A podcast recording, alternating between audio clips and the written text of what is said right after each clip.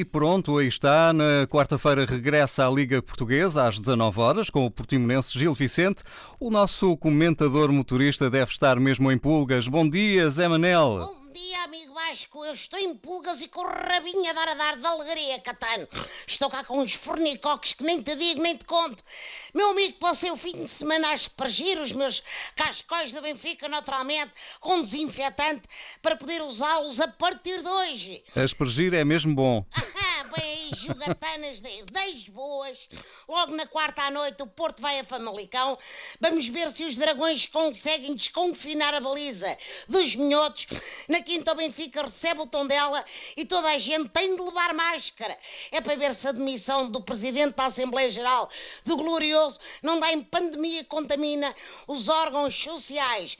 Logo a seguir, à noitinha, o Sporting vai a Guimarães tentar a vitória sobre o Vitória. Ah, isto caso a Vitória não sorria ao Vitória, naturalmente. Pois, pois, ó José Manel, achas que esta longa paragem devido à pandemia vai notar-se no relevado? É inevitável, Vasco. Foram mais dois meses e os jogadores estiveram muito tempo enfiados em casa a aprender a fazer pão na internet ou passar as molas da roupa às namoradas em cuecas no estendal. Bom, penso que o Bruno Lage aproveitou bem o tempo para aprender a tirar as xuxas e as fraldas aos 20 jogadores da formação que foi buscar, de modo a torná-los mais independentes.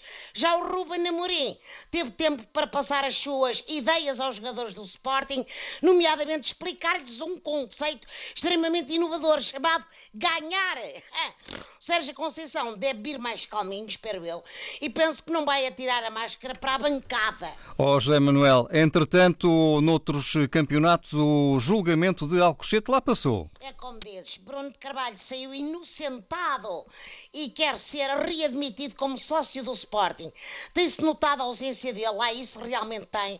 Desde que o homem se foi embora, não houve um único Sportingista a hostilizar a equipa 24 horas por dia. Isso é um know-how que só ele domina. A verdade é que nada se provou em tribunal e é isso que conta. Ainda se vai descobrir que é claro que foi lá a academia bater nos homens para os obrigar a ficar em casa, já de alguma forma a antever a Covid com um ano de avanço.